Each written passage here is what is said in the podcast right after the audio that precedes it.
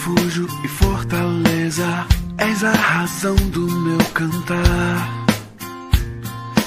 Rocha, abrigo, em tempos de incerteza, minha esperança está em ti. Confiança, caminho do socorro. O Salmo 25 é um salmo que pode muito nos ensinar a respeito de como podemos buscar o Senhor e o que precisamos fazer. Este salmo é escrito de uma forma acróstica, ou seja, cada verso começa com a primeira letra do alfabeto hebraico. É claro que na língua portuguesa não conseguimos ver isso com muita exatidão. Os comentaristas dizem que o Salmo 25 é resultado de um tempo de aflição.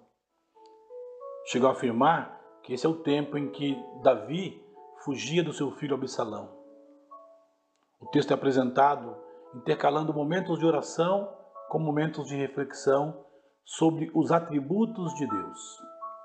Poderíamos resumir esse salmo com a frase: A busca pelo socorro do Senhor deve ser resultado da confiança em quem Ele é. Há muitos pontos fortes nesse salmo, especialmente num tempo em que as pessoas estão frustradas porque não confiam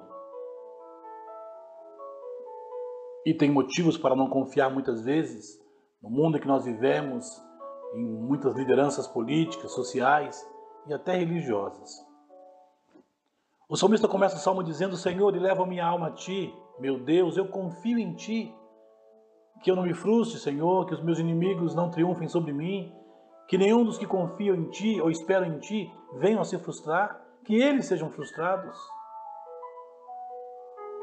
E nesse texto, então, a partir do verso 1 até o final, no verso 22, dos seus 22, 22 estrofes, esta poesia vai nos mostrar exatamente isso.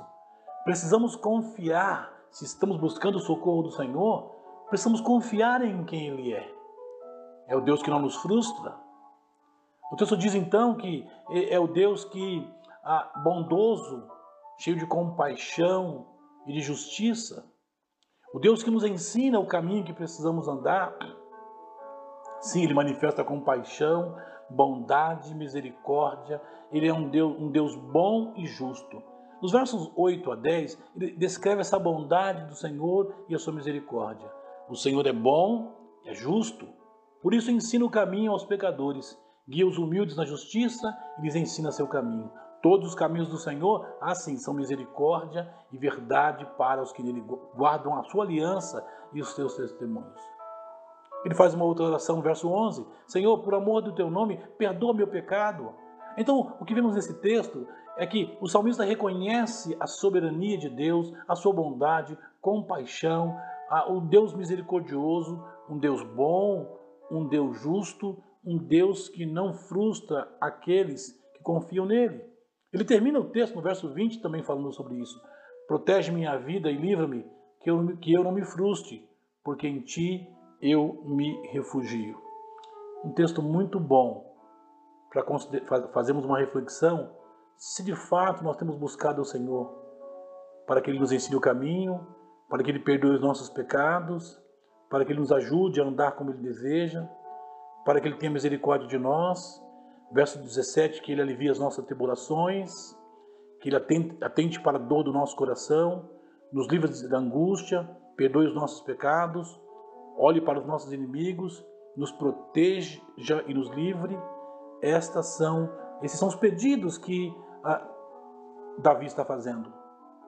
Nós temos tantos outros motivos, como esses e outros motivos, que precisamos pedir a Deus. Mas para isso, nós precisamos confiar em quem Ele é. Por isso, precisamos confiar na bondade, na compaixão, na misericórdia, na justiça desse Deus que não frustra aqueles que o buscam sinceramente. Esse texto é maravilhoso porque, ao terminar o texto, no verso de número 22, ele diz: Ó oh Deus, redime Israel de todas as suas angústias. Aqui o texto termina com um pedido de remissão. Remissão significa fazer com que alguém se torne livre das penalidades de seus erros.